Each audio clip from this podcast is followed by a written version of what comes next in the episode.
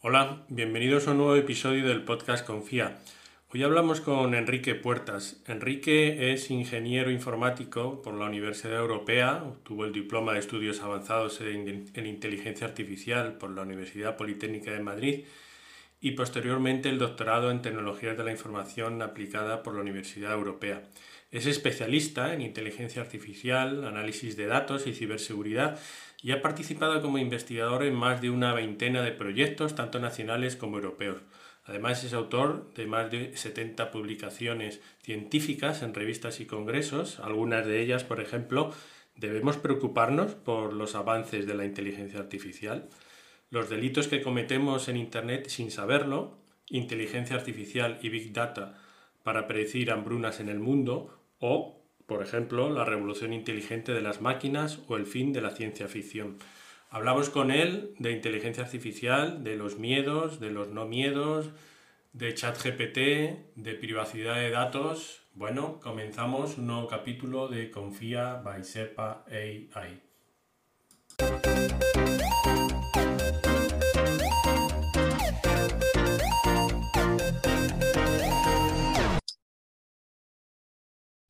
Bueno, Enrique, muchísimas gracias por eh, atender la llamada del podcast Confía by Serpa AI, que siempre hay que citar también al, patrocinador. Y, me gustaría que primero te presentaras, que contaras quién es Enrique Puertas y cuál es tu labor en el ámbito de la inteligencia artificial y por qué estás en este, eh, por qué te interesa y por qué estás en este ámbito de la inteligencia artificial. Pues mira, yo soy Enrique Puertas, eh, soy profesor de la Universidad, de, la Universidad Europea, de asignaturas de inteligencia artificial. Llevo en este campo desde hace más de 20 años, cuando en aquel momento la inteligencia artificial no estaba pasando por el momento que, por el que pasa ahora mismo, de este hype, este boom que tiene ahora mismo, ¿no? Cuando estaba en la época más, más oscura. Y ya en aquel momento, pues eh, yo entré en un grupo de investigación en la universidad eh, sobre inteligencia artificial, sobre todo tratábamos temas de procesamiento del lenguaje natural. Y bueno, pues eh, he desarrollado eh, mi labor docente y mi carrera profesional en la universidad siempre dentro de este área. ¿no? Mucho de procesamiento del lenguaje natural, pero luego hemos ido evolucionando dentro del grupo de investigación en el que estoy a otros ámbitos dentro de la inteligencia artificial. Y bueno, pues ahora con todo lo que está pasando con, con este área, ¿no? que está eh, está produciendo, pues como comentaba antes, ¿no? mucho, mucha expectación, pues eh, obviamente, claro, pues eh, eso está haciendo que los que nos dedicamos a esto, pues a veces nos consultan, nos, nos, intentan preguntar cosas del tipo de, bueno, y esto no nos pone en peligro con la humanidad, ¿no? Entonces hay que hacer esa labor también pedagógica de intentar enseñar qué es esto de la inteligencia artificial y qué sobre todo qué no es. Sí, em, eh, eh, como bien has dicho, vivimos unos, a ver, unos años, pero yo diría quizá unos meses de, un hype provocado, yo no sé si por, eh, por la aparición de, en escena de ChatGPT y, y, de otras aplicaciones como puede ser Dalí o Midjourney o, y la contestación de, de Google a, a, a OpenAI con, con ChatGPT. Y, mm, y además porque además son aplicaciones a las que cualquiera puede acceder y cualquiera puede utilizar de una forma muy, eh, muy sencilla, aunque luego, por supuesto, hay aplicaciones más en el ámbito eh, empresarial de esas, de esas propias apps. Pero, y, y, tú hablabas también de los peligros y mi pregunta va por ahí, porque hay, la verdad es que siempre hay exceso de negatividad y las noticias en los medios, mira que yo soy periodista, pero las noticias en los medios, lo negativo es lo que llama la atención pero ¿por qué crees que, o crees que existe un peligro real para los empleos, para los estudiantes que ahora utilizan eh, para sus trabajos eh, pues aplicaciones de este, de este tipo o para la sociedad? ¿Qué opinas al respecto de, estos peligros? desde mi punto de vista, la inteligencia artificial, los algoritmos, los modelos que están surgiendo hay que tratarlos como herramientas, como eh, programas que podemos utilizar pues para ayudarnos en nuestras tareas del día a día y demás, ¿vale? Eh, a veces cuando hablan de peligros, muchos medios hablan de peligros en plan ciencia ficción, ¿no? Eh, pues que tomen el control, que acaben eh, siendo algoritmos que acaben destruyendo la humanidad y demás. Y hay que, bueno, pues aquí hay que hacer ver que, bueno, estamos tratando realmente por debajo, por debajo, lo que hay en el fondo son operaciones matemáticas, ni más ni menos, ¿vale? Y eso hay que hacerlo entender. Dicho esto, sí que puedo entender que la inteligencia artificial puede traer ciertos riesgos, ¿vale? Por su mal uso.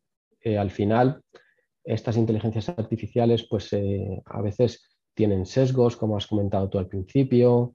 Eh, bueno, depende del uso que se haga de ellas, se puede hacer un uso adecuado o un uso inadecuado. ¿no? Un buen ejemplo es justo el que comentabas. Este, estos programas de inteligencias artificiales creativas o generativas como ChatGPT, DALI, Midjourney, Stable Diffusion, eh, pueden ser fantásticas herramientas pues, para generar textos, para generar imágenes, pero se pueden utilizar también de un modo perverso, ¿no? Es decir, eh, generación de fake news con ChatGPT. Eh, he visto también que se está empezando a utilizar pues, para crear correos maliciosos, correos de phishing, en el que el texto del correo pues eh, es más fácil engañar a la gente que lo recibe con este tipo de textos porque son bastante buenos en la forma en la que están elaborados.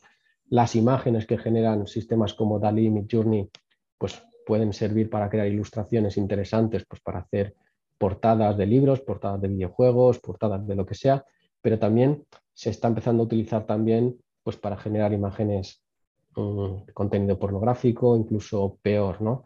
Entonces, bueno, al final es como todo. Eh, habrá que legislar, habrá que poner eh, todos estos algoritmos, eh, habrá que ver cómo se tratan desde el punto de vista también de normativo y, cómo se gestiona, ¿no?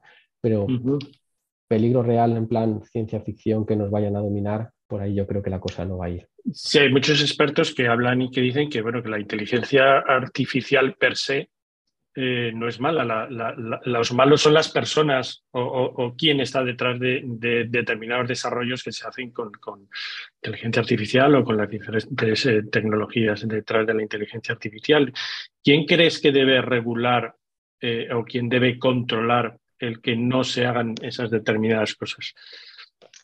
Yo creo que aquí hay dos niveles. Por un lado, yo creo que sería bueno que se introdujeran normativas específicas para todo lo que es el despliegue de los modelos de inteligencia artificial, seguramente eh, a nivel europeo, que aplique eh, a todos los países de la, Unión, yo creo que sería lo recomendable.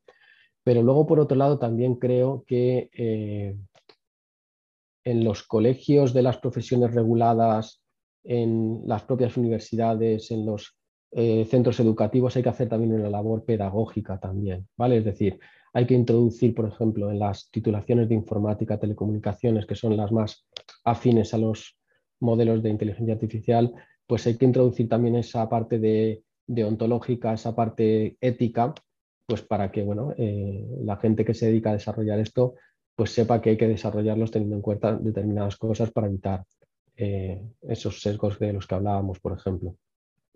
¿Has notado no sé si preguntarte los últimos meses, los últimos años, pero también en los últimos meses que haya un mayor interés de, en los estudios relacionados con la inteligencia artificial, eh, Big Data, computación, eh, eh, informática, etcétera, etcétera. hay un mayor interés clarísimamente en los últimos, en el último año, dos años.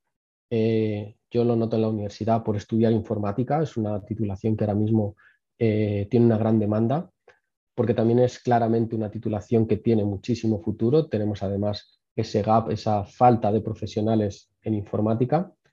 Eh, y luego también estoy viendo que en los últimos meses, ya no años, meses, eh, con la irrupción de, de ChatGPT, hay un mayor interés por parte de los medios de comunicación tradicionales y de la sociedad. ¿no? Esto de ChatGPT, Dalit Midjourney, ha generado eh, muchísimo interés por parte de, bueno, de, sectores que antes a lo mejor lo de la inteligencia artificial lo veían como más lejano, más, más tequi, ¿no? más, eh, más alejado de su día a día y sin embargo ahora están viendo que, oye, mira, con esto se pueden hacer cosas muy, muy interesantes que nos pueden venir muy bien. ¿Cuál dirías que es el nivel de España, tanto desde el punto de vista científico como desde el punto de vista del desarrollo eh, industrial o de aplicaciones relacionadas con la inteligencia artificial? En España tenemos un problema, en realidad es un problema más bien de la, de la Unión Europea. Eh, la Unión Europea es muy garantista con todo lo que tiene que ver con la privacidad de los ciudadanos de la Unión Europea. Eso está muy bien, pero también tiene desventajas. Al final los algoritmos de Machine Learning, de inteligencia artificial, necesitan datos. Si no tenemos datos, no se pueden entrenar esos algoritmos. ¿Qué ocurre? Que existen otros países donde eh, el tema de la privacidad se enfoca de una manera distinta, ¿no? Y aquí hablo sobre todo de Estados Unidos, China. En Estados Unidos es más normal que las empresas eh, sean las propietarias de los datos y que pueden tranquilamente entrenar algoritmos. China, bueno, ya China ya sabemos que va por otro lado, ¿no? Eh, en Europa es más complicado acceder a datos. Por ejemplo, entrenar algoritmos dentro del ámbito de la salud es muy difícil es muy difícil en Europa. ¿vale? Hay que pasar muchos controles, muchos comités éticos, eh, hay que asegurar mucho, mucho el tema de la privacidad, que por un lado está bien, pero es verdad que nos está dejando atrás, nos está dejando atrás si lo comparamos con otros, con otros países. Eh, por tanto, tenemos un problema, un problema con el acceso a los datos. Nos estamos quedando detrás de, por detrás de, Estados Unidos y China. En cuanto al nivel de, lo que son nuestros científicos, yo creo que España está entre los mejores del mundo. Quiero decir, tenemos un, eh, conjunto de expertos en inteligencia artificial, en machine learning, que no tiene nada que envidiar a lo que se puede encontrar en, otros países. El, gran problema es el que te comentaba, ¿no? el acceso a, a los datos. Y luego en cuanto a la implantación, en España somos un país muy de pymes, pequeñas y medianas empresas, más que de grandes corporaciones, donde la inversión en tecnología, en, cosas nuevas, es más complicada, ¿no? Es más difícil que una pequeña, mediana empresa invierta en, en este tipo de innovaciones. Entonces, ahí, desde mi punto de vista, creo que estamos un poquito también por detrás del resto de países, incluso también del resto de países de Europa, por tradición. No somos un país donde se invierta mucho en innovación, donde se invierta mucho en investigación. Eh, España no ha sido tradicionalmente un país de investigación. Entonces ahí estamos también bastante por detrás con respecto a, a otros países.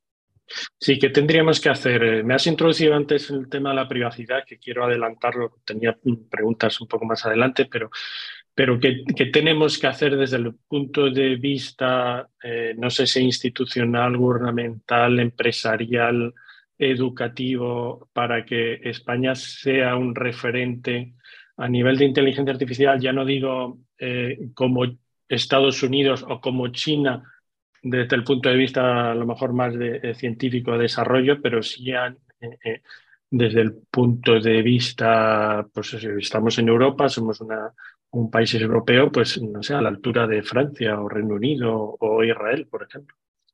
Sí, a ver, se están haciendo esfuerzos, eso es verdad, pero casi por lo que comentaba antes de culturalmente es complicado cambiar, hacer que las empresas cambien la forma en la que vienen trabajando desde hace muchos, muchos años. ¿no?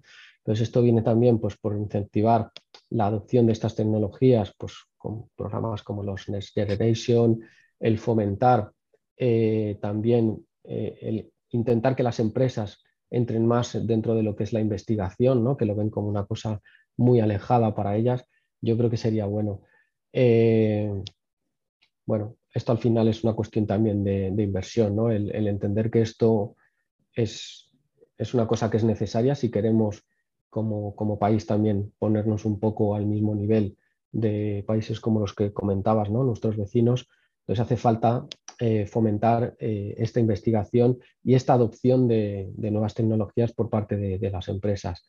Eh, hacen falta programas, sé que se están haciendo, pero bueno, yo creo que hace falta una inversión más importante en, todo lo que es investigación, en todo lo que es innovación, pues para que bueno, podamos posicionarnos en, en un papel mejor. Porque como decía, tenemos buenos profesionales en España, tenemos gente preparada, tenemos gente muy válida eh, que no tiene nada que envidiar a gente de, Francia, Alemania o Israel, por ejemplo.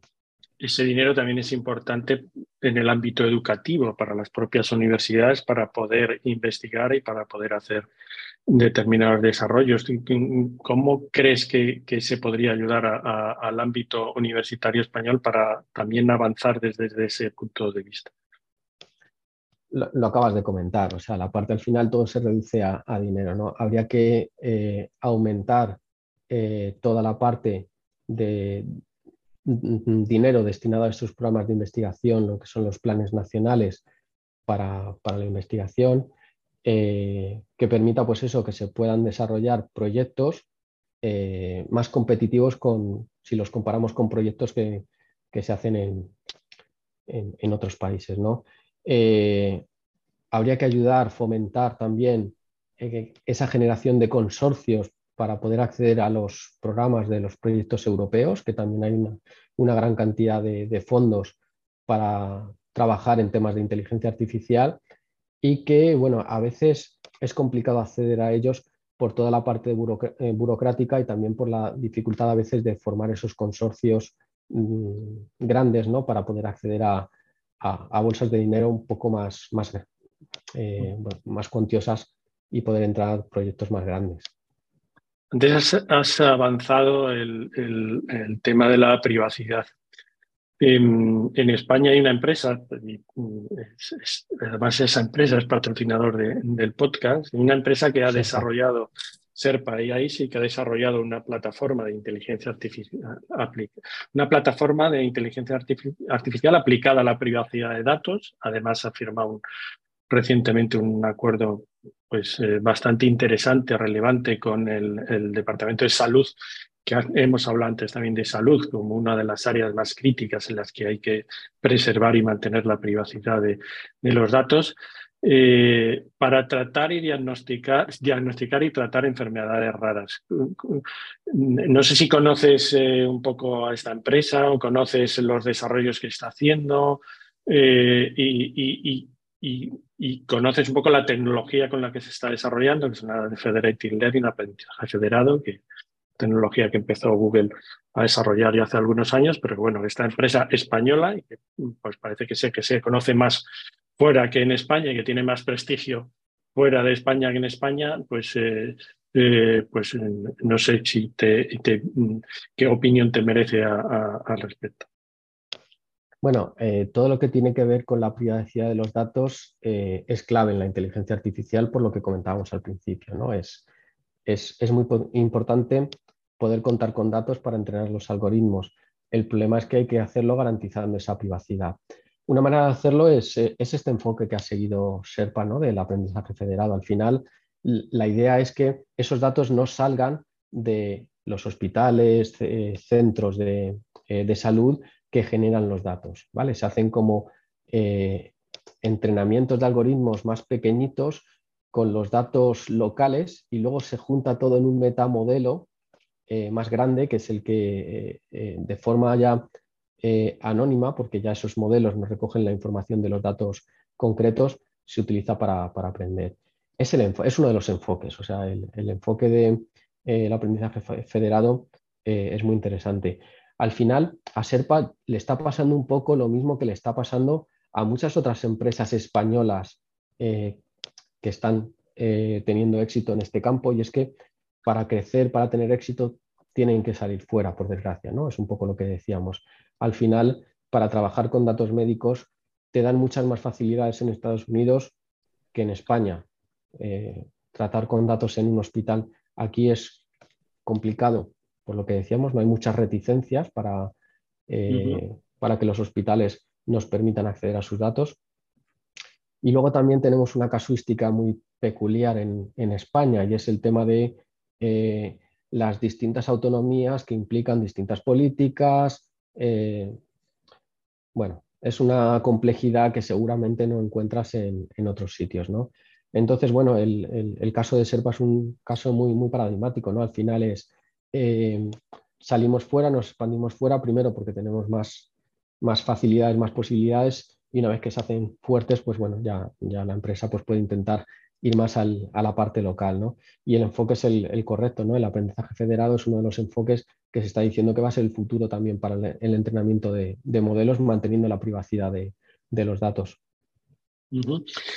Vamos a pasar al tema de, los miedos. Y tú antes has hablado también que, que, ahora precisamente por por eh, la aparición de ChatGPT, pues hay mucho más interés de los propios medios de, comunicación hacia la inteligencia artificial o hacia los beneficios de la, de la inteligencia artificial. Pero, pero todavía sigue habiendo mucha gente, y esa es mi impresión, que tiene miedo cuando en realidad lleva en su bolsillo un teléfono móvil o un smartphone que está repleto de aplicaciones de, de inteligencia artificial.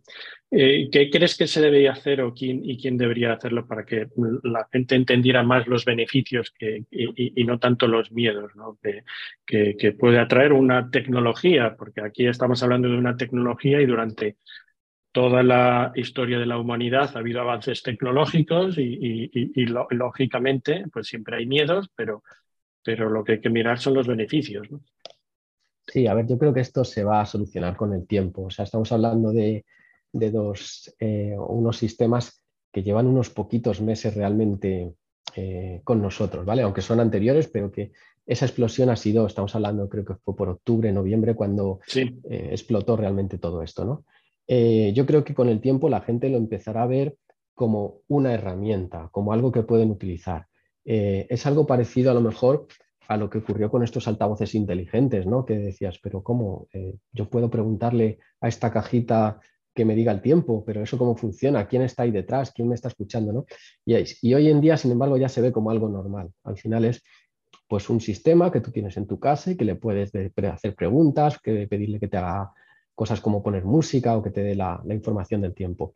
Yo creo que con el paso de los meses vamos a ir viendo cómo eh, sistemas como ChatGPT se van a ir eh, transformando en herramientas concretas de nuestro día a día, se empezará a ir integrando con los buscadores, con los generadores de texto, y entonces ya no lo veremos como eh, ese sistema de inteligencia artificial que puede dominarnos, sino que lo veremos como una funcionalidad más, una herramienta integrada dentro de nuestros programas del día a día. ¿no? O sea, yo abro mi programa Word o mi programa de, de textos y tendré una funcionalidad que me sugiere si estoy con una, quiero escribir una carta de recomendación, en vez de irme a la parte de plantillas y buscar plantillas de generación, perdón, de eh, cartas de recomendación, tendré ese asistente que en vez de esto, pues me diré, quiero una carta de recomendación y me generará la plantilla en tiempo real, ¿vale?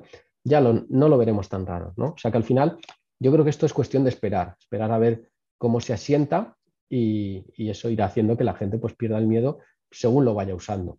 ¿Vale? Em, que, aunque hacer de pitoniso en este mundo y sobre todo cuando eh, hablamos de tecnología es una cosa muy, muy atrevida, ¿no? diría yo, pero em, eh, eh, ¿qué podemos esperar de empresas como OpenAI, Microsoft, Google, eh, etcétera, eh, no, te voy a decir en los próximos años, porque eh, ya te digo, es hacer de pitoniso, pero, pero un poco como tú como experto y como, como pues eso, educador y profesor en este ámbito de la inteligencia artificial, ¿qué esperas que pueda suceder? te coge tu bolita de cristal, ¿qué esperas que pueda suceder en los próximos meses? no lo sé. Bueno, lo primero es que a mí lo de pitoniso se me da fatal. Yo recuerdo que a comienzos de año también en otra entrevista me preguntaron por el tema de los puestos de trabajo, la inteligencia artificial, y yo recuerdo que lo que dije es que, bueno, pues que los puestos de trabajo que se pueden ver afectados con, por la inteligencia artificial en aquellos que son más repetitivos, de tareas como más, bueno, más tediosas, pero muy mecánicas, y que los Mm, puestos de trabajo que iban a estar más a salvo, pues eran los más creativos, ¿no? Se dije, bueno, pues con los que son de escritores, periodistas, eh, dibujantes, ilustradores.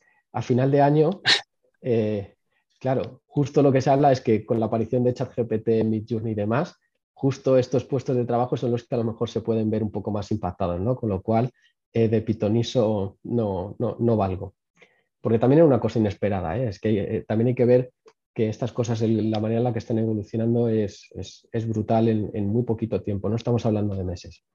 Dicho esto, bueno, pues en el tema de, de ver eh, por dónde van a tirar las grandes empresas, yo creo que, que van a apostar muchísimo por estas inteligencias artificiales generativas y el gran reto va a ser integrarlo en sus herramientas estrella, en buscadores, en suites ofimáticas. empezaremos a ver cómo lo ponen, pero mm, viendo a ver cómo lo hacen, teniendo en cuenta el gran problema que tienen, que es cómo gestionar los errores. Es decir, estas, estos modelos no son perfectos, siguen cometiendo errores en los, eh, en los textos o en las imágenes que generan. Sobre todo el problema puede venir por los textos. Entonces, eh, la idea es ver cómo controlarlas, es decir, eh, asegurarse de que ningún texto que genere pueda tener textos ofensivos, textos mm, machistas, xenófobos, etcétera, etcétera. El controlar ese poder que tiene ahora mismo esa inteligencia artificial es un gran reto. Entonces, lo que van a ir haciendo es, irán metiéndolo en sus eh, paquetes ofimáticos, en sus buscadores, de una manera muy controlada a lo mejor, poquito a poco, eh, pero lo vamos a ir viendo en los próximos meses. Bueno, de hecho lo estamos viendo ya, ya se está hablando pues, después de la gran inversión de Microsoft, pues ya se está viendo que ya está en Azure, ya se está hablando de que va a empezar a introducirlo en, algunos de sus eh, software eh, estrella, ¿no? Particularmente se habla mucho del, buscador Bing. Sí, hemos hablado de inteligencias artificiales generativas o que podríamos decir creativas, ¿no? Que escriben, que pueden pintar, que pueden incluso completar sinfonías, eh, pero no hemos hablado de inteligencias artificiales que puedan sentir, ¿vale? Que ya hay también otros científicos que sí hablan de que podemos estar más cerca de, que haya inteligencias artificiales. El profesor Mantaras dice que para que eso ocurra eh, tiene, tienen que ser robots, por supuesto, no, no tanto eh, máquinas que no veamos físicamente, eh, aunque él, por supuesto, no cree que eso lo vayamos a ver. Eh, pero eh, tú cómo ves ese camino, porque te, pongo el ejemplo y te adelanto, luego hablaremos un poquito de singularidad, pero, pero por ejemplo Andrés Torrubia que te he comentado antes, em, comentaba, yo creo que en la entrevista que leí, la charla que tuve con él, me dice, mira, si a mí me preguntas hace dos años por lo que está pasando ahora, eh, eh, lo hubiera visto muchísimo más lejos. Y si ahora me preguntas sobre ese punto de la singularidad o sobre cuándo las máquinas o los robots van a poder sentir, eh, pues probablemente lo vea mucho más cerca de lo que lo veía hace unos años. yo estoy de acuerdo. de hecho, te acabo de poner un ejemplo de cómo veía yo las cosas hace apenas unos meses y lo que ha cambiado mi visión 10, 11 meses después. ¿no? Eh, sí que es verdad que eh, el tema de, por ejemplo, de que las máquinas puedan sentir eh, parece más cercano, que sí lo veremos, pero aquí hay que distinguir un poco el tema de qué entendemos por sentimientos, sentir. Estamos hablando de, al final, como simulaciones, porque es lo que decía yo al principio. En el fondo todo esto se reduce básicamente a operaciones, cálculos matemáticos. Eh, es lo que va a haber por debajo normalmente. Pero claro, ¿qué es lo que ocurre también en el cerebro humano? Que a veces es, complicado, ¿no? Entonces, los sentimientos son, no dejan de ser muchas veces señales eléctricas, el cómo se traducen esas señales eléctricas, las respuestas que hacemos, bueno, pues igual, ¿no?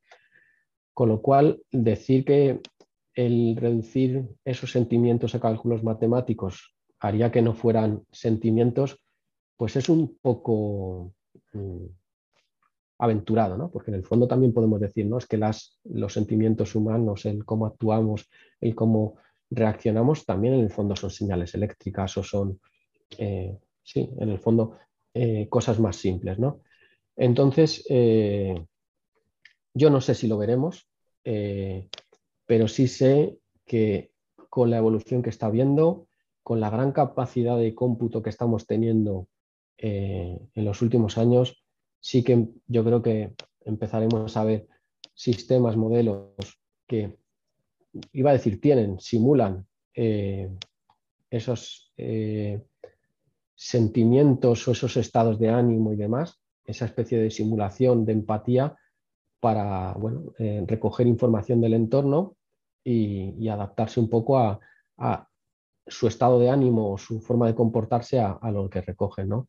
De hecho, ya hay experimentos bastante que van muy en esa línea, ¿no? de, entender los sentimientos según la voz del que habla, según lo que recogen del entorno por visión, etcétera, etcétera.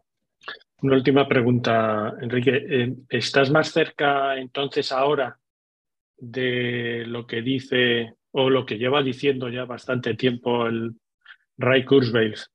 Eh, imagino que habrás leído su libro La singularidad está cerca. Creo que pronto va a sacar La singularidad está aún más cerca.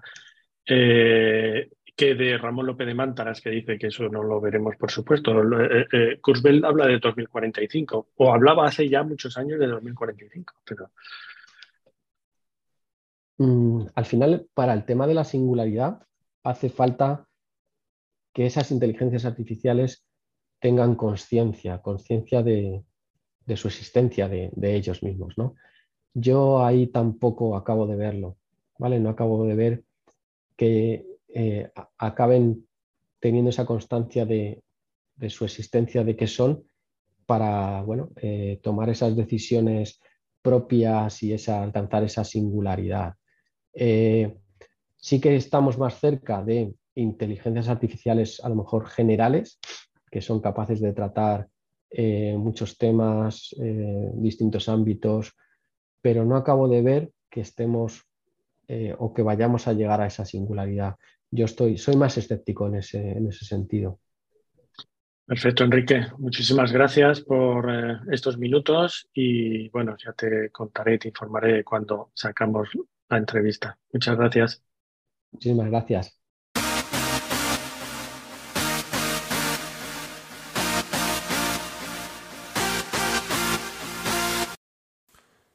Bueno, hasta aquí el último capítulo del podcast Confía con Enrique Puertas. Esperemos que os haya gustado la charla, la entrevista con él, hablando de actualidad, de ChatGPT, de privacidad de datos, del presente, del futuro de la inteligencia artificial.